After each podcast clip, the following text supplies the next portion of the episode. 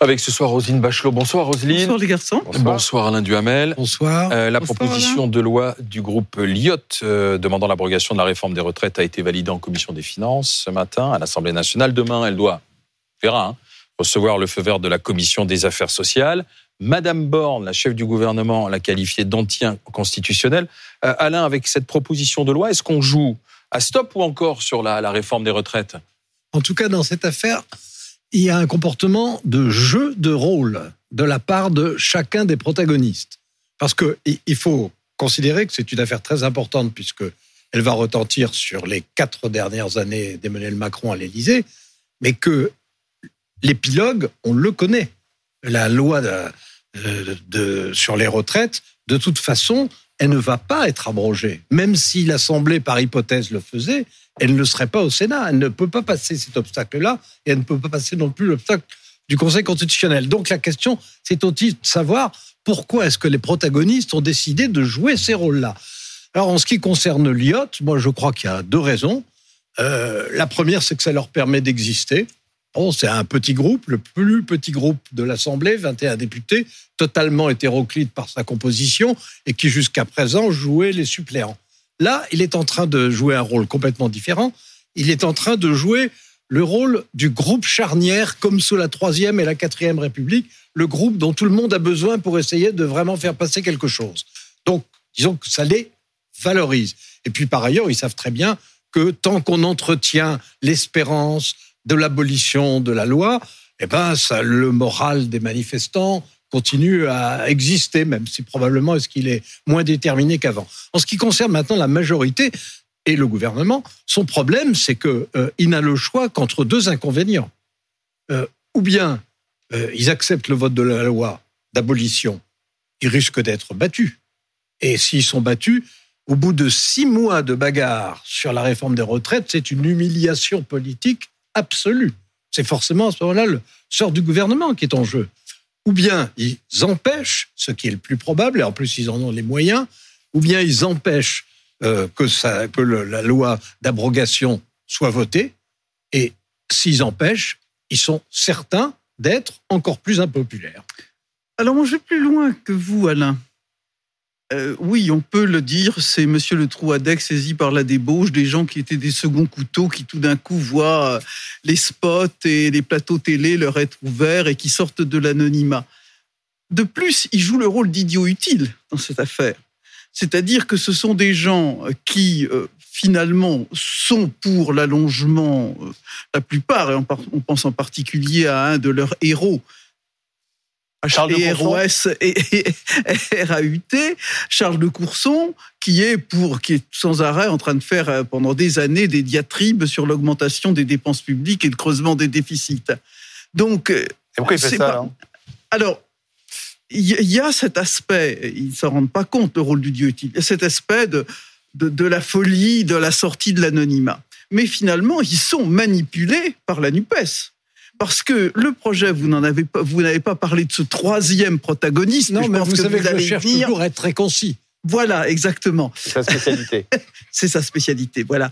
Mais c'est à moi, pauvre petite chose, pauvre petite femme, d'essayer de compléter Timide, misérablement timide. timide de compléter misérablement le propos d'Alain Duhamel.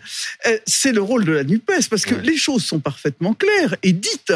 La NUPES veut détruire la Ve République. C'est d'ailleurs mis dans son programme. Mmh. Et elle avance d'une façon parfaitement concertée, en se moquant finalement complètement du pacte constitutionnel, puisque elle le remet en cause. Mmh. Elle remet en cause le Conseil constitutionnel, remet en cause le mode d'élection euh, des, des députés, elle remet en cause le pouvoir de nomination du président de la République. Tout ça est écrit dans Donc, les propositions de Jean-Luc de Mélenchon. Fait, Donc, euh, oui, cheval de Troie, elle est même carrément montée sur un cheval parfaitement visible, qu'elle chevauche, et euh, j'allais dire que les gars de, de Lyotte- chevaucher. Avec plaisir. je, je- je vais essayer de... Ne, m'entraînez pas hein, dans des Allons images hasardeuses, je vous en prie. Non, vous allez me choquer en plus. Et euh, voilà, je reconnais que je- je- bon, euh, parce que maintenant les choses sont claires sur le plan technique. Et là, je pense qu'on sera d'accord, Alain, c'est que cette affaire est anticonstitutionnelle. Oui. Moi, j'ai regardé Bien ça de toutes les façons. J'ai 25 ans de, de, de travail sur les bancs de l'Assemblée, soit comme député, soit comme ministre. Alors, il m'est arrivé euh, de lever le gage, bien sûr, en tant que ministre, de dire à, à des personnes, à des, des propositions, mais modestes, qu'on lève le gage, qu'on lève le gage sur les tabacs une fois de plus. Enfin, là, alors que les recettes Oui, sur là, le c'est 20 tabac rapportent à peu près 13 milliards, un peu plus Oui, en oui. période de Covid, il faudrait rajouter 18 milliards. Puis alors, il y a un phénomène. Quand on monte les Mm. taxes, on diminue la consommation. C'est-à-dire que si on augmentait Oui. les taxes sur les tabacs, il faudrait mettre le paquet de cigarettes à 50 euros. Débile. Oui, mais le résultat de tout ça, c'est que en fait, on est à un moment où les oppositions disent euh, fonctionnement ultra autoritaire du pouvoir, qui utilise Mm. toutes les recettes, qui sort de, qui sort de l'esprit de la Constitution. En fait, des deux côtés, ils appliquent tout ce qu'ils peuvent et tout ce qu'ils trouvent dans le règlement de l'Assemblée et dans la Constitution. Ah, Alors là, à égalité absolue. Mais ce que le- le- un des paradoxes de la situation, parmi d'autres, euh, c'est que euh, les oppositions euh, crient à le pouvoir vertical, jamais il s'est appliqué autant, la- l'Assemblée n'a jamais été aussi martyrisée qu'elle l'est, alors que jamais, depuis le début de la Ve République, l'Assemblée nationale n'a été aussi puissante, jamais la vie Ah, politique ne s'y est aussi concentrée, mais aussi jamais euh, l'influence réelle de l'Assemblée nationale et de chacun de ses groupes n'a été aussi forte. Mais Parce au que- final, oui, d'accord, mais Alain, au final, y aura-t-il vote ou pas? Parce que c'est dans une semaine. Euh, je, je- bon, pronostic, je pense qu'il n'y aura pas vote et que si ça va, et que si ça va en séance, ce qui est probable, euh, à ce moment-là, il y aura justement euh, article 40, etc. Et, et, euh, Donc il n'y aura pas de vote. et je pense, je pense qu'il n'y aura pas de vote. Mais je, je- je répète, au-delà, au-delà des péripéties, à l'arrivée, à l'arrivée, la loi d'abrogation n'a de toute façon Non, de toute aucune façon, chance. c'est cramé. Donc oui, c'est pour ça que je dis qu'il y a une part importante de jeu, de rôle dans cette affaire, et que en ce moment, Hmm. la réalité des choses, c'est que la, la structure politique qui existe, c'est d'ailleurs un gros problème, et c'est une impasse, ça ressemble terriblement aux dernières années de la quatrième République. Ça, c'est C'est-à-dire à un hein. moment où il y avait des problèmes qui s'entassaient et pas de solution évidente. Alors, y aura-t-il vote ou pas, selon vous Alors, moi, j'ai regardé de près, évidemment, le, le règlement de, de l'Assemblée nationale. Oui, Quand un député ou le gouvernement, Hmm. les deux protagonistes peuvent faire appel à l'article 40, Oui. on sera à ce moment-là, on se tourne vers le président de la commission des finances pour lui demander son avis. Alors, je ne sais pas du tout comment cette affaire va prospérer. Euh, je, je- Non, mais le moi, je pré- suis le- moins le- certain que vous le, sur le, le fait président, le président de la commission des finances, c'est-à-dire Éric Et Coquerel, le- le et rapporteur, le ou rapport- le- le- le- a été saisi. Oui. Il a été saisi. Oui, et, il a et il dit a- et il a- c'est constitutionnel. Oui, oui. Mais c'est mais c'est c'est pas là où ils vont être bloqués. Ils vont être bloqués parce que à la commission des affaires sociales, qui elle se réunit demain. Demain, Oui. Bon, rien n'empêche de voter en commission hein, l'abolition de l'article 1, c'est-à-dire le retour de 64 à 62 ans. Et théoriquement, il y a une majorité pour ça à l'intérieur de la commission des affaires sociales. Ça n'empêche pas le texte Ah ben. d'aller ensuite en séance, mais en séance, n'importe quel député peut saisir la présidente, qui dans ce cas-là est obligée de dire que c'est elle- anticonstitutionnel. Et elle l'a- elle l'a annoncé qu'elle le ferait. Je pense qu'on lui a un peu tordu la main. Mais bon. Ça, je crois que vous ne risquez pas grand-chose si vous pariez là-dessus. Alors maintenant, on peut aller, on peut aller un peu plus au fond parce que j'ai lu avec attention la proposition de loi Lyotte parce que évidemment on en parle, mais euh, euh, peu l'ont lu et j'ai lu quand même une phrase de Monsieur Pancher qui m'a littéralement sidéré. Le but de cette proposition est de retrouver l'apaisement. Alors franchement, oser dire un truc pareil, je me suis dit mais est-ce qu'on se moque du monde? Parce que j'ai Tout le monde veut l'impression apaiser en ce que- moment. Le président, M. Pancher, que, que n'y tout- réussissent non mais dans cette affaire, tout le monde se moque du monde. Et c'est pour ça que j'ai commencé en disant c'est un jeu de Oui, rôle. mais- Un jeu de dupe, même. Oui, mais est-ce Oui, et de dupe. Oui, que, pardon, mais il y a, il y a sincèrement des Français opposés à cette réforme qui Oui. pensent que le match n'est pas terminé. Alors, on leur fait peut-être à tort qu'il n'est pas terminé et que tout peut basculer Mmh. la semaine prochaine. est-ce Ce qui est faux. Voilà. Donc en fait, on ment à Ce ces Français. des- C'est- ce c'est un- sont- on a fait naître un faux espoir. Ce sont des Là, là, marches. là, c'est plus, c'est plus ce, la rigolade. Là. ce sont des marchands d'illusions Oui. qui défendent cette position à la fois pour exister, ce qui n'était pas le cas auparavant. Alors bon, il y a un côté un peu personnel, un petit groupe euh, qui passait pour insignifiant et qui devient brusquement le groupe essentiel. par rapport à la sincérité des gens et- qui étaient dans la rue. Et, et ils croient, alors ils croient peut-être sincèrement ou peut-être qu'ils n'y croient pas au fond d'eux-mêmes. Ben là, je ne suis pas leur psychanalyste, mais ils croient que de cette façon, ils vont entretenir la flamme chez les manifestants. C'est ça leur idée.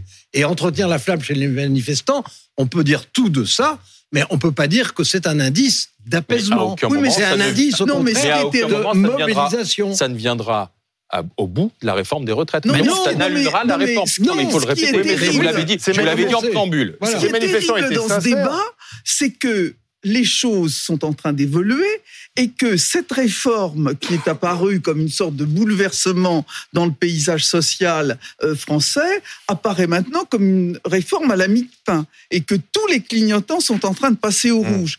Clignotant Oui. démographique, clignotant euh, sur le, le, le- le paiement, le paiement de la dette, la charge de la dette, et clignotant également sur euh, l'économie.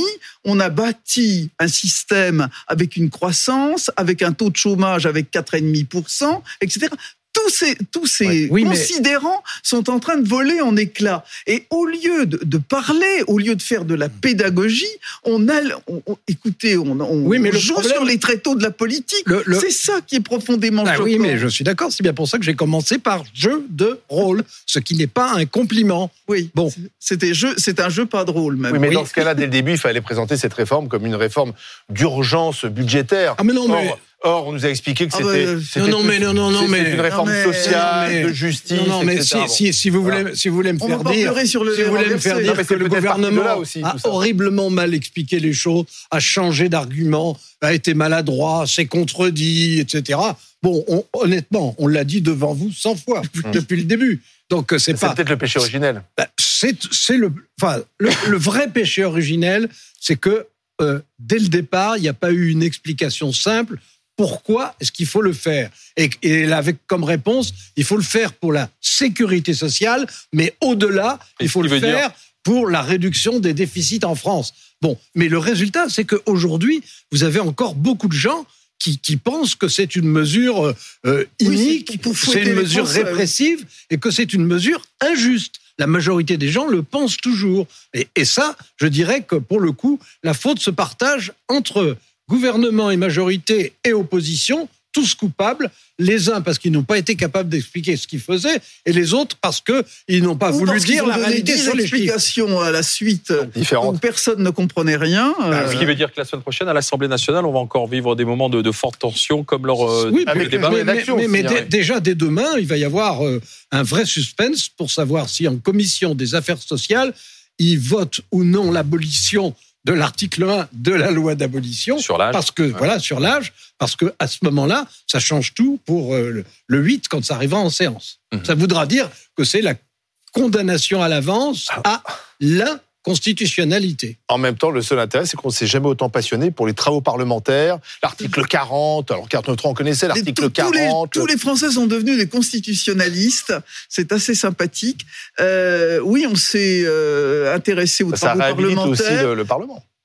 Ah non, moi je pense pas du tout. Ah, ça bon réhabilite pas le Parlement parce qu'on s'intéresse à des travaux pour de mauvaises Bah, il se raisons. passait rien, et tout d'un coup, il se passe des choses. hein. Oui, mais oui, mais il se passe des choses. Et c'est pour Si- ça, c'est pour ça que c'est un paradoxe d'entendre tout le temps que ce pouvoir écrase le Parlement. Il ne l'écrase pas, il, Il le pas promeut. le pouvoir. Il en le il fait le lieu principal de débat. Et Quand on ce qui après tout est sa vocation. à examiner l'article 7 de la loi de réforme des retraites, qui était l'article central, qui aurait été l'occasion d'avoir un débat. Alors là, c'était la place du débat de fond. On l'a pas eu. Alors euh, véritablement. Là, on l'a pas eu. On l'a pas eu parce que ce sont les insoumis Ah, qui n'ont mais pas voulu évidemment. Alain, tout à fait, vous avez raison. Merci Rosine Bachelot, merci Alain Duhamel.